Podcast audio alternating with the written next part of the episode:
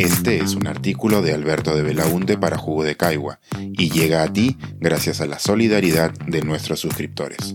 Si aún no estás suscrito, puedes hacerlo en www.jugodecaigua.pe. Nueva amenaza chavista. Diversos políticos de derecha buscan que emulemos a la dictadura venezolana. La sombra autoritaria del chavismo ha estado presente en América Latina por dos décadas. La dictadura que inició Hugo Chávez y que continuó Nicolás Maduro usó una fórmula ya conocida para perpetuarse en el poder. Implementación de medidas populistas para mantener una popularidad alta, construcción de redes clientelares para asegurar lealtades y, en paralelo, acoso e intervención gradual sin prisa pero sin pausa, de todas las instituciones del Estado y organizaciones de la sociedad civil que puedan intentar hacer contrapeso a su poder. Dictadura, pero si hay elecciones, suele ser la respuesta cínica de sus aduladores.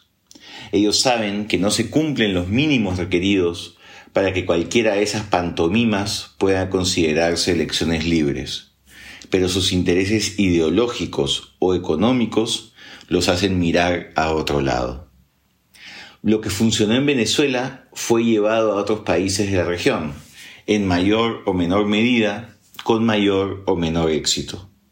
Gobiernos demagogos con discursos en apariencia nacionalistas, clientelismos groseros, acoso a la prensa, persecución de opositores, control de los organismos independientes, intentos de perpetuarse en el poder.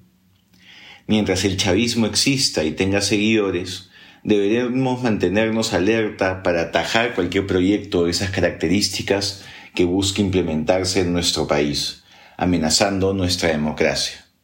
Es por eso que escribo este artículo con una advertencia que debería ponernos a la defensiva a quienes estamos comprometidos con la defensa de la libertad. El recientemente renunciado ministro de Educación, Óscar Becerra, secundado por el congresista Jorge Montoya y la bancada de Renovación Popular, solicitaron hace pocos días el retiro del Perú de la Corte Interamericana de Derechos Humanos. Esta propuesta claramente chavista busca que los ciudadanos peruanos pierdan una instancia a donde recurrir en caso no puedan conseguir justicia en el Perú.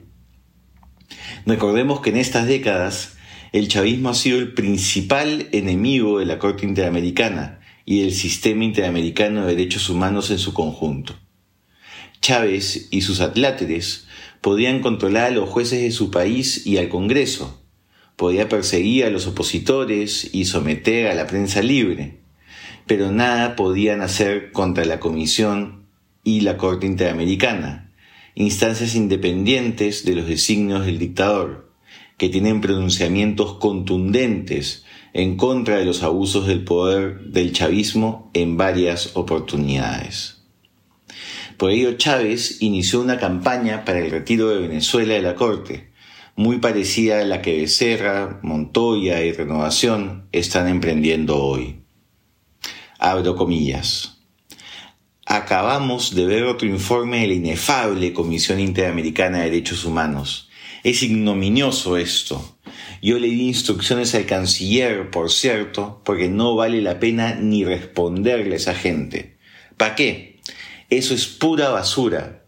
Lo que deberíamos hacer es prepararnos para denunciar el acuerdo a través del cual Venezuela se adscribió, o como se llame, a esa nefasta Comisión Interamericana de Derechos Humanos, y salirnos de ahí, porque no vale la pena. Es una mafia lo que hay ahí instituciones como esta nefasta Comisión Interamericana de Derechos Humanos lo menos que hace es defender los derechos humanos. Es un cuerpo politizado, utilizado por el imperio para agredir a gobiernos como el venezolano. Fin de la cita. Esto lo declaró Hugo Chávez en febrero de 2010, ante un informe de la Comisión Interamericana que alertaba sobre el deterioro de la democracia en Venezuela. Abro cita. Agarren esa sentencia de la Corte, la doblan bien y se la meten en el bolsillo. Venezuela es un país libre y soberano que administra el espectro radioeléctrico como lo administra cualquier otro país libre. Fin de la cita. Declaró Diosdado Cabello, presidente de la Asamblea Nacional y hombre de confianza de Chávez, cuando la Corte ordenó una sentencia a la dictadura devolver la señal a RCTV, canal de televisión opositor. Abro cita. ¿Qué valor puede tener esa Corte? Para mí no vale nada. Cero a la izquierda, cero a la izquierda. Un corte de cabello vale más que esa corte. El corte de mi cabello vale más. Fin de la cita. Declaró Chávez en septiembre de 2011 cuando la Corte Interamericana falló a favor del líder opositor Leopoldo López y su derecho de participación política. Abro cita. La Comisión y la Corte lamentablemente degeneraron. Ellos se creen un poder supranacional. Es una decisión acertada, justa y que además defienda a nuestra patria de cualquier intento por mancillarla. Mientras estemos aquí, no dejaremos que nadie mancille a Venezuela. Nadie se mete con Venezuela. Ya basta. Fin de la cita. Declaró Nicolás Maduro, ya como sucesor de Chávez, mientras formalizaba el retiro de Venezuela de la Corte Interamericana. Los ataques no solo vinieron de Venezuela. Rafael Correa desde Ecuador tuvo varias declaraciones contra el sistema interamericano durante su gobierno del socialismo del siglo XXI. Abro cita. Se acabó la fiesta. Hemos dejado mucho tiempo que una burocracia domine, someta a estados soberanos, a gobiernos democráticos. Basta, no lo seguiremos permitiendo. Fin de cita. A su turno, en Bolivia, cuando era gobernante, Evo Morales indicó en más de una oportunidad la posibilidad de que su país se retire de la Corte, señalando que era una manera de proteger la soberanía nacional. Y ahora esto, abro cita, también traigamos y salgamos de ese adefesio que es la Comisión Interamericana de los Derechos Humanos, con el perdón de los adefesios, declaró el ahora exministro de Educación peruano, Oscar Becerra. El gobierno le quitó el piso señalando en público que sus declaraciones no eran a título institucional, frente a lo cual Becerra volvió a declarar reiterando su posición y señalando que si no gustaba, pues lo sentía mucho, él seguiría diciéndolas. De inmediato, la bancada de Renovación Popular reiteró públicamente su propuesta de retiro del sistema interamericano, lo cual viene siendo impulsada por sus integrantes hace meses. Señalan, y cito, que la Corte y la Comisión vulneran la soberanía nacional, sus pronunciamientos tienen evidentes sesgos políticos y van en contra de los intereses nacionales. Por su cuenta, Jorge Montoya, vocero de la bancada de renovación, ha señalado que la Comisión Interamericana de Derechos Humanos no sirve de nada y que no podemos estar subordinados al extranjero para temas de justicia.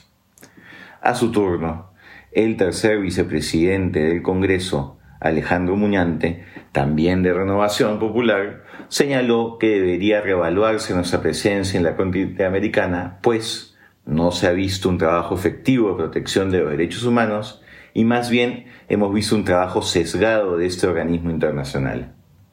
¿Les suena conocido el lenguaje y los términos usados por Becerra y Renovación Popular? Pocas veces una amenaza ha sido tan clara. Estamos advertidos.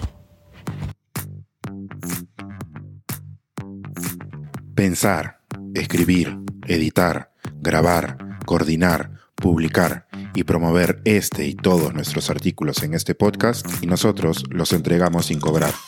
Contribuye en www.jugodecaigua.pe barra suscríbete y de paso espía como suscriptor nuestras reuniones editoriales.